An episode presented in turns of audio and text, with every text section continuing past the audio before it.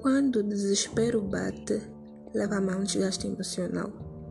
Quando o desespero bate, leva-me a um vazio bastante profundo, onde chega a ser difícil partilhar o que estou a sentir no momento. É uma perca de sentido que torna-me uma pessoa dolorosa de esperança e nem chego a ver significado do presente. Quando o desespero bate, deixo de acreditar em muita coisa que já me levou a uma depressão, sim, confesso. Que naquele momento eu achei que era um beco sem saída.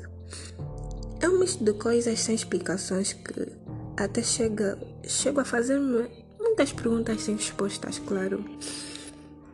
Que sentido a vida tem?